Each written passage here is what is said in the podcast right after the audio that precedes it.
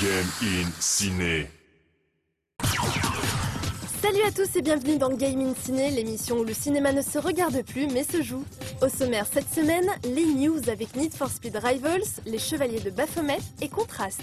On vous parlera ensuite des productions vidéoludiques d'Arte avant de terminer avec une interview exclusive de Keiji Inafune, un grand nom du jeu vidéo ayant travaillé sur Resident Evil, Dead Rising, DuckTales et autres Street Fighter. Allez, c'est parti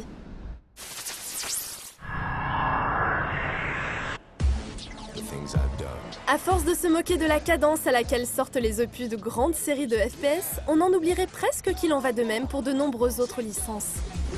La série des Need for Speed tentant ainsi tous les ans de s'incruster sous le sapin des fans de tuning. Et depuis le regain d'intérêt du grand public pour la série Fast and Furious, Electronic Arts essaye tant bien que mal de renouveler sa recette pour convaincre les joueurs.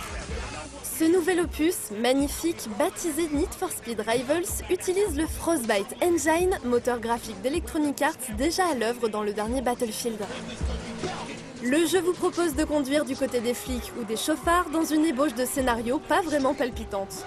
Vous avez ainsi droit à des courses à objectifs et vous pouvez utiliser divers gadgets pour semer vos ennemis. Très accessible et explosif, Need for Speed Rivals promet surtout une bonne dose de fun en multijoueur. On en profite pour rappeler que le film réalisé par Scott Vaughn et interprété par Aaron Paul est toujours prévu pour avril 2014.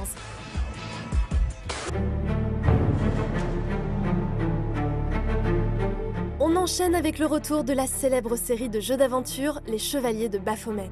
Cette série de point and click développée par Revolution Software est apparue pour la première fois sur PC, Mac et PlayStation en 1996. On y incarne George Stobart, un sympathique touriste américain embarqué malgré lui dans une aventure teintée de mystère et de conspiration.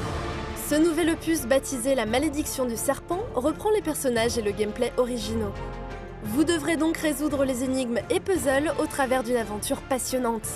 Les Chevaliers de Baphomet devraient convaincre tous les fans d'aventure grâce à ces personnages attachants, mais surtout ces splendides décors entièrement dessinés à la main. A noter que le jeu est divisé en deux épisodes, la suite et fin étant attendue pour janvier 2014. On termine ces news avec Contrast, une création au graphisme et à l'ambiance musicale envoûtante. Ce jeu de plateforme vous demandera bien sûr réflexe mais aussi réflexion pour résoudre de nombreuses énigmes. Le gameplay repose sur une idée simple mais plutôt originale. En effet, Dawn, le personnage principal, peut à volonté incarner son ombre, permettant aux joueurs d'alterner entre évolution plane et tridimensionnelle. On retiendra de ce jeu sa narration en ombre chinoise magnifique, ainsi que son excellente bande originale très jazzy à base de contrebasse, cuivre, guitare et voix suave. Malheureusement, une maniabilité imprécise et une faible durée de vie viennent quelque peu assombrir le tableau.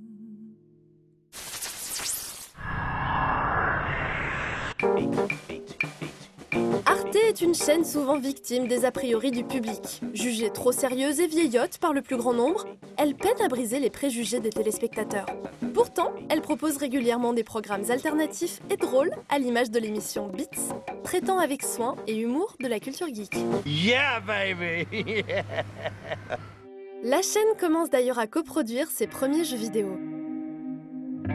On notera tout d'abord Type Rider, un jeu de plateforme sympathique reposant sur un concept simple mais enrichissant. En effet, les développeurs de Ex Nihilo vous emmènent au travers de ce jeu à la découverte de l'histoire de la typographie. Vous incarnez deux points de ponctuation dans un univers inspiré des polices les plus emblématiques. Au fur et à mesure des niveaux, vous débloquez de nombreux articles et informations. Une manière passionnante de découvrir la typographie. D'ailleurs, saviez-vous que la fiche de Metropolis utilisait le Times, une police créée vers les années 30 Mais Arte explore aussi le champ du transmédia. Ils ont en effet aidé à la production de Fort McMoney, un jeu documentaire créé par le journaliste David Dufresne. Tout comme In Memoriam ou Altmind du développeur français Lexis Numérique, ce projet est réalisé à l'aide de nombreuses heures de tournage et d'entretien. Vous devrez enquêter au sein de Fort McMurray, une ville canadienne complètement transformée par l'industrie pétrolière. Au fur et à mesure de vos rencontres et découvertes, vous gagnerez des points d'influence qui vous donneront plus de poids lors de votes entre joueurs. En effet, ce véritable jeu de gestion participatif propose de nombreux débats et référendums qui influenceront l'avenir de la ville. Ce jeu documentaire fut réalisé en deux ans avec un budget de 620 000 euros. Sorte de version engagée d'un SimCity multijoueur, Fort McMoney est une expérience passionnante et bouleversante. I used to be a produce manager until my alcohol got the best of me, and uh, I like landscaping outside. I go to Ontario in the summer sometimes, landscaping. But I haven't this past summer because my rent is too expensive to leave this place, so I stayed here all summer.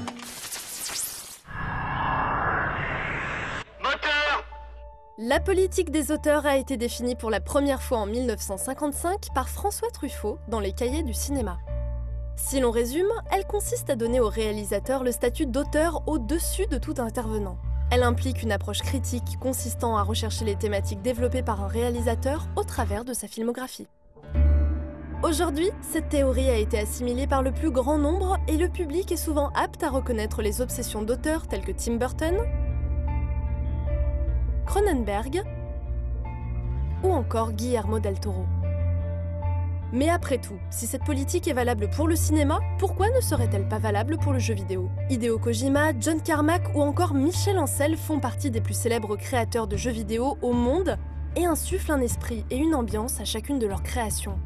Nous avons eu la chance de rencontrer l'un de ces grands noms du jeu vidéo, Keiji Inafune, qui se considère avant tout comme un créateur de jeux vidéo, mais aimerait bien toucher une caméra. あの売れなくていいんだったらやりたい。やっぱり、えっと、僕はゲームクリエイターであり、えっと、映画制作者ではないんでやっぱり映画のことを知り尽くしてるわけではないんで僕らが多分、えっと、映画を作ったところで、えっと、売れる作品に近づけるにはですね経験が足りないと思うんですね。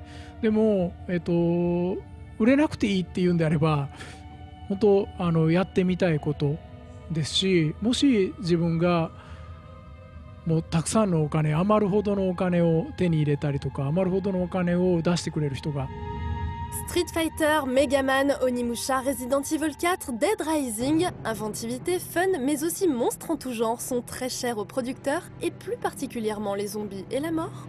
えっと 敵に回るっていうかもう助けようのない状態、え倒すしかない状態っていうすごい人間の心理っていうところをすごくついているところがやっぱりゾンビ映画ゾンビの魅力だと僕は思ってるんですね。でそこにあの人間だからこそある面白さユーモアっていうのが絡んでくることがすごいあのギャップがあるっていうかすごい悲しい物語なんだけど人間が人を要は本当に本能だけで食べたいっていう本能だけでこうこう襲ってくる面白さみたいなところ。だからいろんな魅力が詰まってるのが、えっと、ゾンビっていうものだと僕は思ってます。あの日本の場合は、えっと、仏様っていう、えっと、死んだ人が神様になるような習慣があってですね死っていうものが怖いものっていうよりはあの先祖であったりとかそういう、えっと、亡くなった方を、えっと、お祈りするような形の習慣があるんであの言うとそのゾンビっていう部分のところとはちょっとかけ離れてるとは思うんですね。Et vu que c'était à l'occasion de la promotion de son nouveau jeu Yaiba Ninja Gaiden Z que nous avons rencontré Monsieur Inafune, il fallait bien lui poser une question concernant le titre qui sent bon les années 90. Et bien d'ailleurs, pourquoi un gameplay aussi classique えっとでも昔の90年代のアクションゲームであったりとかっていうのはすごくやっぱり日本のゲームが世界中で席巻してたゲームだと思います。でやっぱりその日本のゲームの良さをしっかりと活かせるゲームにしたいっていうのはありますけどただ単にリバイバルみたいな形で作っていくんではなくて現代の基準に合わせた形のクラシカルな、えーアクションゲームっていう部分はすごく意識してます、えーそれは、えっと今回の忍者ガイデン Z モードなんかにも、えー言えるところでですねすごくクラシックの良さっていうのをしっかりと生かすっていうことでですね